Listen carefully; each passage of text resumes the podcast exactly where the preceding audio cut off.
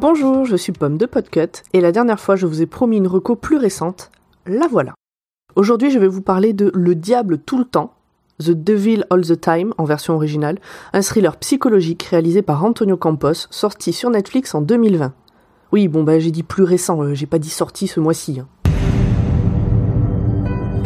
Quel lien pouvait-il bien y avoir entre des personnes originaires de deux points si distincts sur une carte, sans même une ligne droite pour les relier?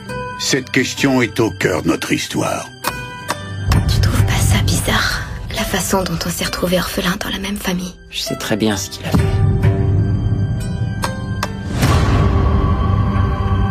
Certains diraient que c'est bêtement le hasard. Vous faites de la photo? Seulement quand je croise un beau sourire qui mérite d'être photographié. D'autres soutiendraient que c'est la volonté de Dieu.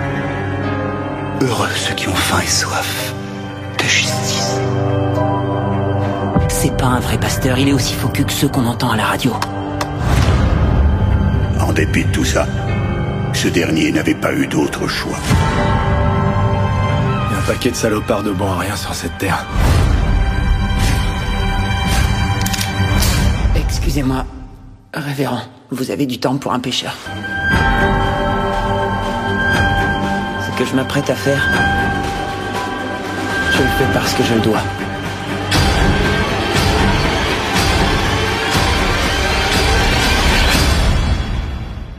Non pas parce que je le veux.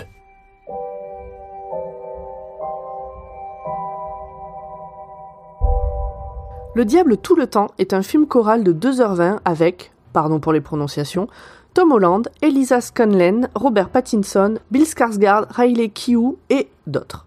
Il est adapté du livre du même nom, écrit par Donald Ray Pollock, sorti au début des années 2010. Donald Ray Pollock, dont on retrouve la voix dans la VO, puisque c'est lui qui est le narrateur de l'histoire. Et donc c'est un film choral, comme je vous disais, un peu comme Love Actually finalement, mais en pas pareil. Parce que là, on a un film qui ne respire ni la légèreté, ni la joie de vivre. C'est noir, c'est désespéré, c'est même violent par certains aspects.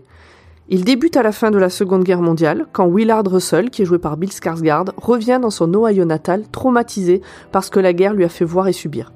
Il est encore jeune, il rencontre une jeune femme, l'épouse, ils ont un enfant. Finalement, ils sont heureux. Et puis, bah, la vie suit son cours. En parallèle, on suit la vie d'autres personnages qui sont de ce coin-là ou d'un peu ailleurs, et puis bah, on va les suivre sur une vingtaine d'années. Eux, et ou leur descendance, selon ce qui leur arrive. Comment leurs chemins vont se croiser, à quel moment, pour le meilleur, vraiment rarement, pour le pire, quasi systématiquement. J'ai lancé ce film un soir parce qu'il était dans le top France de Netflix, sûrement en lien avec la présence de Tom Holland dans le film et la sortie de Spider-Man au cinéma à ce moment-là. Bon donc j'ai lancé ce film sans savoir de quoi il parlait, par flemme de chercher autre chose essentiellement. Je n'avais lu que le résumé qui dit, je vous le lis tel qu'il est écrit sur Netflix, dans une ville minée par la corruption et la brutalité, des personnages sinistres rôdent autour d'un jeune homme déterminé à protéger ceux qu'il aime. Alors la classification du film sur la plateforme, c'est film inspiré de livres, film policier, thriller, thriller policier. Donc moi je m'attendais à regarder un film dans lequel quelqu'un est accusé à tort de quelque chose et dont un membre de la famille, le fameux jeune homme, sûrement un jeune flic, va tout faire euh, pour le disculper, euh, etc. Et puis alors comme c'est avec Tom Holland et Robert Pattinson, que euh, dans mon inculture cinématographique, je ne connais que pour Spider-Man et Twilight, bah ça renforçait un peu mon idée que j'allais voir un film avec les bonnes valeurs de la famille américaine, etc., etc., l'injustice, la justice. Et ben en fait, pas du tout, du tout. Bah alors pas du tout. Il y a zéro bonne valeur là-dedans. Bon, j'exagère. Il y a des gens bien, il y a des bonnes valeurs, mais globalement tout le monde morfle au final, tout ce qui est beau est sali, comme dit le titre, le diable tout le temps. Et notamment Pattinson incarne un pasteur jeune et beau, avec un peu de charisme, mais dégueulasse à l'intérieur, et mais il le fait divinement bien. Le malaise est total et il est extrêmement bien exécuté. C'est chouette de voir des acteurs d'ailleurs, que ce soit lui ou Tom Holland pour ne citer que, dans des rôles qu'on n'attend pas forcément, ou en tout cas que moi j'attends pas forcément. Mais bon, bah pour résumer, euh, tout est sombre et sale euh, dans ce film. Alors évidemment, sur un film comme celui-là, il y a toute une pléthore de trigger warning, meurtre, maladie, abus sexuels, cruauté envers les animaux, suicide, mutilation, etc., etc.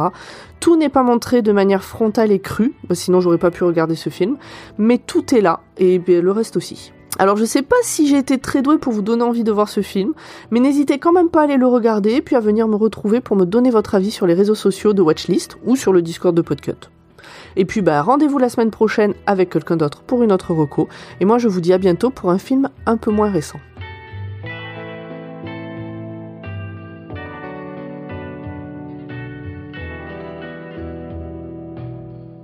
Watchlist est un podcast du label Podcut. Retrouvez-nous tous les lundis pour un nouvel épisode.